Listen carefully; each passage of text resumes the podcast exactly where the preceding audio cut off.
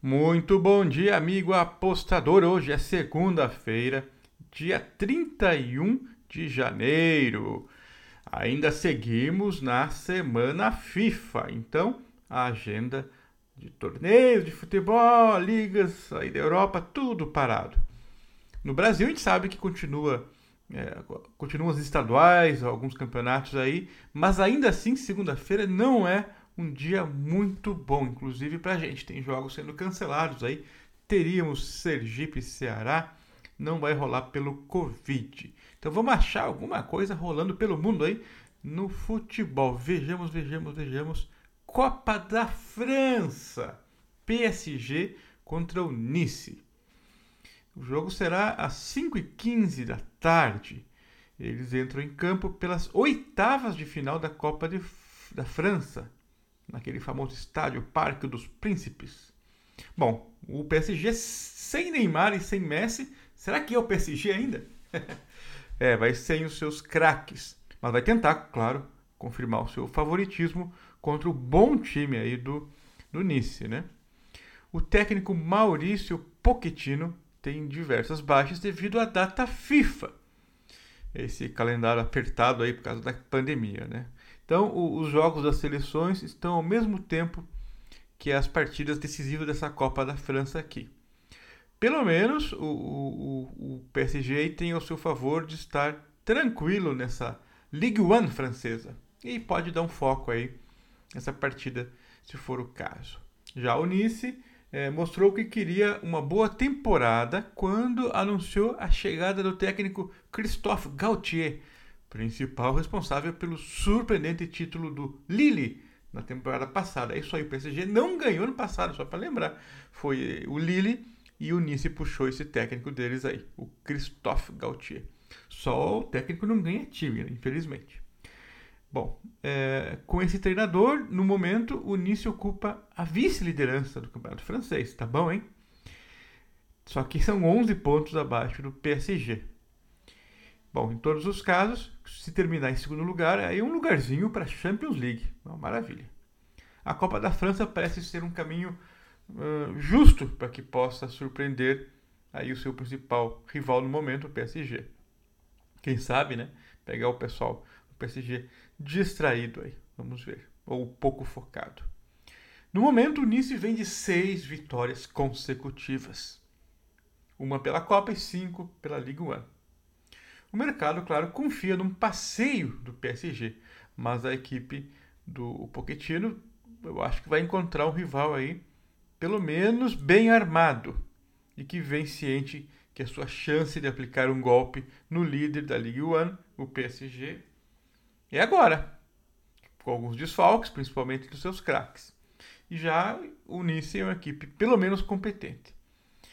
Bom, e, e, se o PSG tropeçar, não vai ser a primeira vez nessa temporada. Então vamos de Nice, handicap asiático mais um. É isso aí. A odd tá boa, tá perto de dois por aí, vale a pena conferir.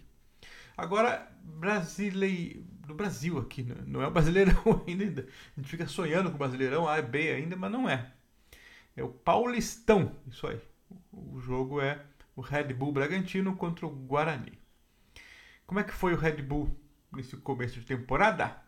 É, teve uma estreia de dar calafrios para o Bragantino, que depois de uma grande temporada em 2021, chegou cheio de expectativas para esse ano aí agora, né? A equipe visitou a boa equipe do Mirassol e tomou um passeio de 3 a 1. A falta de ritmo foi clara.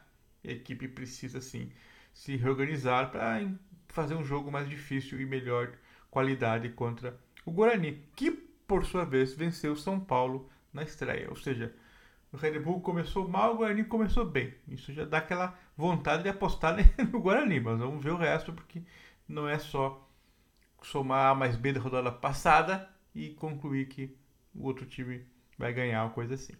A boa notícia para o Red Bull é que o destaque do time, o Arthur, se recuperou da Covid e tem chances de começar jogando. Mas a gente sabe que não é tão fácil assim é, o Covid sai da pessoa, mas a pessoa continua ainda sobre alguns efeitos, eventualmente, depende de cada pessoa.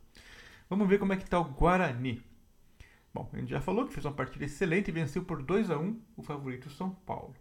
A tendência é que o técnico o Daniel Paulista repita, sim, o mesmo time da estreia.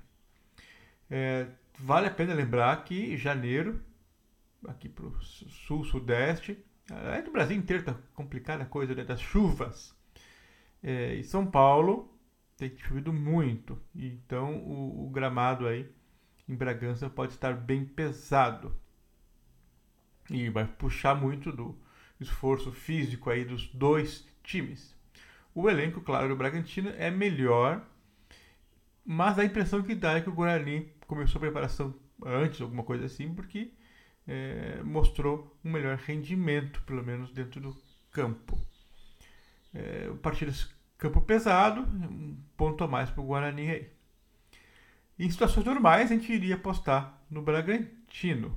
Agora, com essa condição aí, nós vamos arriscar o Guarani mais 0,75, a odd por volta de 1,80, um pouco abaixo.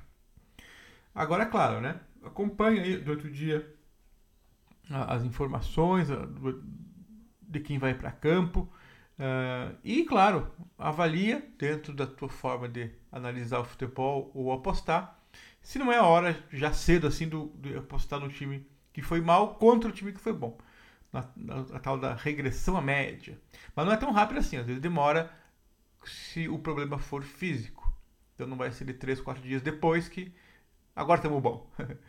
então eu estou confiando nisso ainda que o Guarani já esteja mais completo fisicamente. Mas quem acha que já é a hora do Red Bull mostrar sua qualidade, depois do sacode inicial, pode ser. Bom, não tem muito mais futebol hoje, então a gente vai inventar uma moda aqui, deixa eu até abrir as odds e tal, porque tá rolando é, um material bem bom aí do, do, do Aposta 10, em parceria com o Sportbet.io, é, de odds e material produção de conteúdo mesmo sobre o Big Brother Brasil. Se você não gosta, não curte, beleza, deixa quieto. Mas eu sei que tem muita gente que acompanha é, não só acompanha, como também aposta.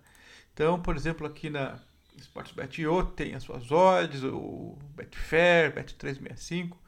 E por aí nas notícias é o portal do, do G-Show do, do, da Globo, né? Tem lá notícias todo dia, fora o, o Globoplay, que mostra o Big Brother por várias câmeras 24 horas. O site Votalhada, também que faz uma compilação de votos em diversos sites e coloca lá a, a, as porcentagens do momento. Então vamos ver aqui o que, que as odds para ser campeão do Big Brother Brasil reflete o momento da casa. Domingo à noite, ontem, tivemos indicação de paredão. Vão concorrer pela segunda vez. A Natália concorre, foi indicada novamente. Ah, o Rodrigo foi indicado pelo líder. E a Gessilane pela casa. Teve bate-volta e o Douglas Silva escapou da, do paredão, ganhando a prova na base da sorte. Então temos aí um paredão triplo. A Natália repete o paredão. E o Rodrigo, que está sendo é, indicado por muitos como o xarope da casa, que só fica falando sobre jogo, estratégia, não curte o momento, fica só enchendo o saco dos outros. Vai votar em quem? Votar em quem? Vamos fazer panelinha e tal. Irritou muita gente dentro da casa e fora. Então vai ter gente que vai querer que ele saia, porque o cara tá um xarope mesmo, perdeu o perfil de galã que teria no começo do programa para um xarope armador de jogo. A gente já viu que em outras edições o, o, o Piang, o Projota, que tinha esse perfil de armando, é, Pyong, né? armando o, situações, análise, tudo tal, se deram mal porque o povo não aguentava os caras. Porém, tem aí um, talvez uma narrativa aí de pipoca contra camarote, famosos contra não famosos, quem escolhe quem para ir no VIP, que tem comida melhor, mordomias, tudo. É, então, mais certas provocações que podem ser reais ou fictícias na cabeça do Rodrigo. É, e nem, nem, o pessoal que está mais perto do Rodrigo meio que concorda completamente com ele na votação ou na postura do que fazer. Então pode ser que o Rodrigo saia, só que temos as odds para ser campeão. E entre Rodrigo, Jessilane e Natália, a odd de Rodrigo ser campeão é 13, é pequena. É, comparado com a da Jessilane, que é 17, e da Nayara, que é 21. E quando eu falo que é 3 é pequena, porque de todos os que estão na casa ainda, ele é o, o, o nono favorito a ganhar. Ou seja, ele está para sair fora na votação, mas ainda tem chance de ganhar, porque é, é 880. Eu não acho que ele tenha chance de ganhar. No momento, eu concordo com as avaliações aí do, de, de alguns sites que indicam o Vinícius, o, o, o nordestino, é pequenininho é, em tamanho, mas é grande em relação social dentro da casa. Ele está muito forte. O cara está divertido, simpático é, e conversa com as pessoas, tudo tal. Ninguém está votando nele. Eu concordo plenamente que ele é um favorito. É, ao, com a mesma odd de 5, vão Douglas Silva e Linda Quebrada. A Linda Quebrada melhorou muito sua, sua participação na última semana aí, conversando com as pessoas, dando opinião, contando a sua história, subiu muitos pontos. Já o Douglas Silva é ame ou, ou deixe. Eu, no momento, estou na, na, situação de, de não gostar muito da panela do, do pessoal ali, do camarote, dos famosos, dos artistas. É, e o Douglas representa bastante isso, uma panelinha ali.